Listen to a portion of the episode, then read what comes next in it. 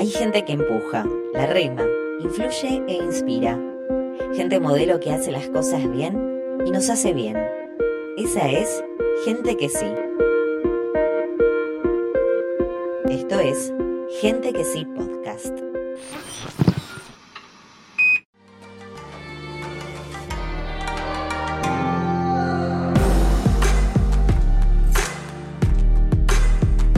Nos vamos a dedicar a viajar, a hacer un poquito de turismo y a conocer la historia de Tomasónico. Así lo vas a encontrar en las redes sociales. ¿Cómo estás?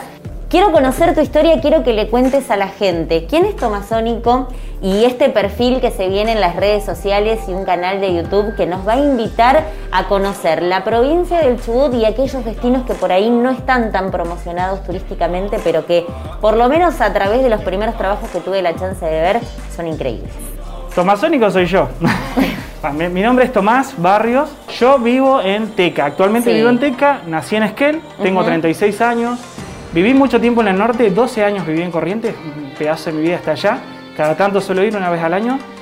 Y bueno, ¿cómo surgió esto?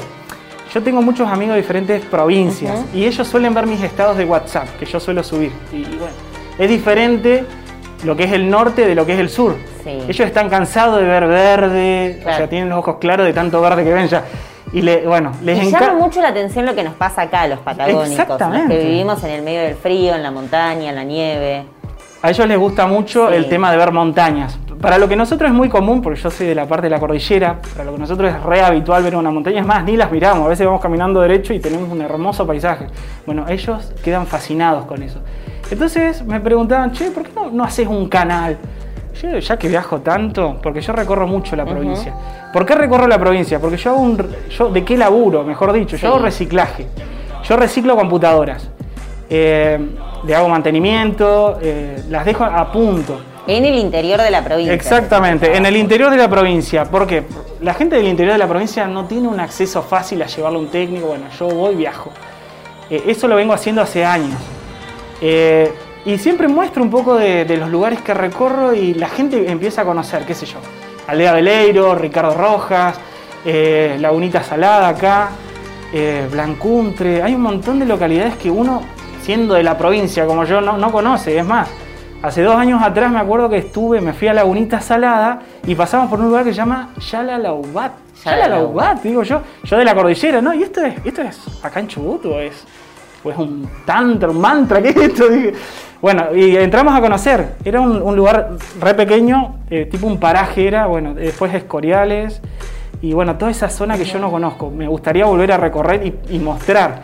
Yo fui por otras cuestiones y conocí. Bueno, ahora de dónde vengo. Yo estuve en Aldea Pelec. De Aldea Pelec me fui a eh, Aldea Las Pampas o a Tilio Bilione de Atilio Bilione me fui a Corcovado y a Carleufum. Eh, ese es mi recorrido. Quiero ir por Cholila. Eh, yo quiero recorrer todos esos lugares porque tienen todo algo, algo tiene de historia que nosotros desconocemos. Por ejemplo, eh, lo que es Aldea Pelec. En Aldea Pelec surgieron estos caballos, no sé si conoces, Gato y Mancha. Que hicieron una travesía desde Buenos Aires hasta Nueva York. Es un pedazo de historia importantísimo para el pueblo. Está entre Senger y Apelé la historia esa. Y es larguísima.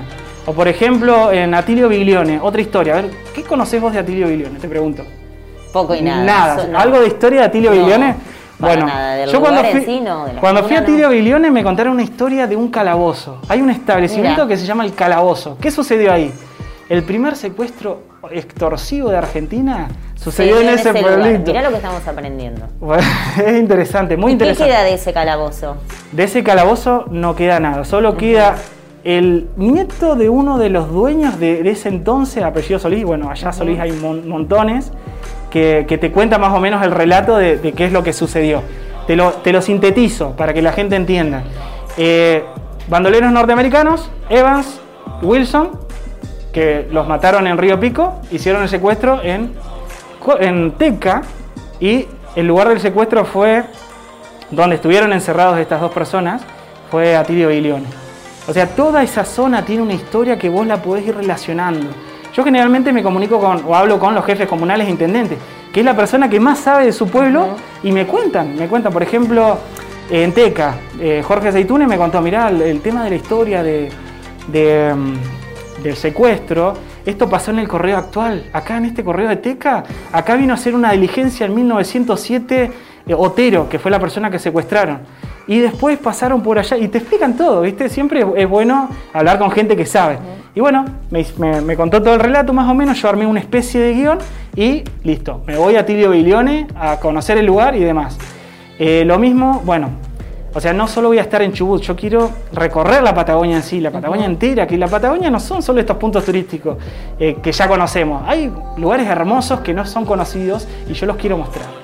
Eh, como te contaba, me gustaría ir a Río Negro ahora, hay un lugar que es impresionante, que tengo una amiga que vive allá que se llama Fer, que me está esperando, ella se armó su casa de adobe, una casa hecha de barro, genial.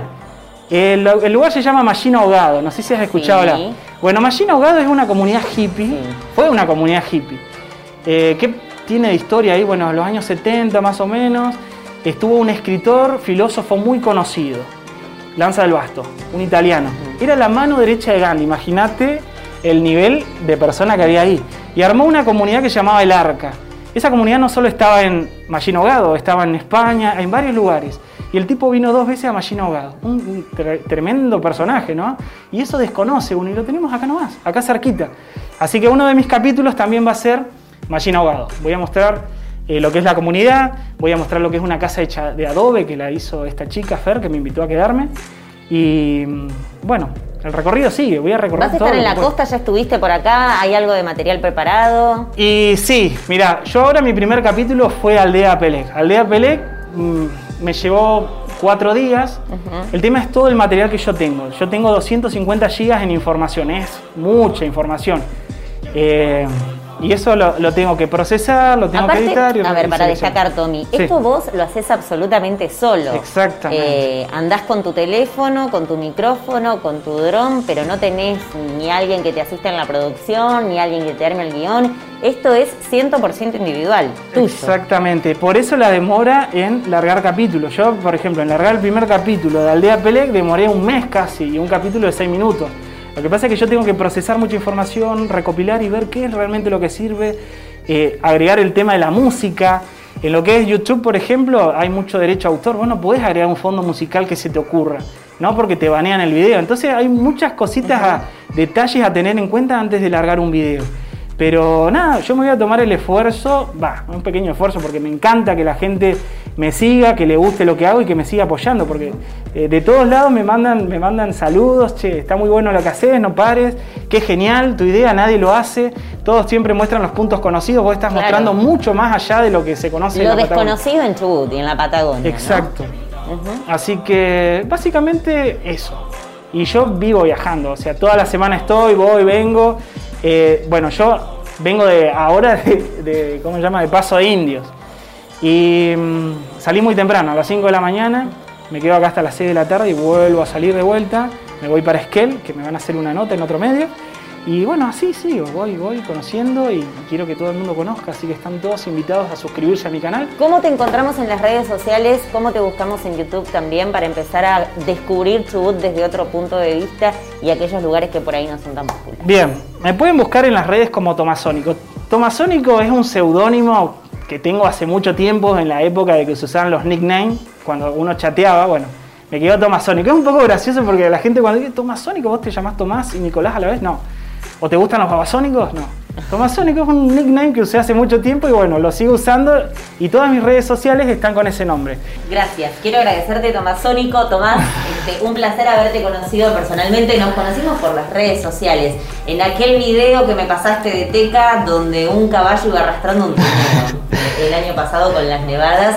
Y, a partir de ahí nos empezamos a vincular y, empecé a conocer este, este trabajo. Así que en lo personal te... Eh, te quiero dar el, a ver, transmitir el mayor de los éxitos eh, en esta propuesta y, ojalá nosotros como chubutenses y la gente de la Patagonia empiece a conocer estos lugares que por ahí están un poquito más escondidos y que no se conocen tanto. Gracias. A viajar virtualmente, que lo vamos a necesitar en esta época también, ¿no? Muchísimas gracias. Gracias a ustedes.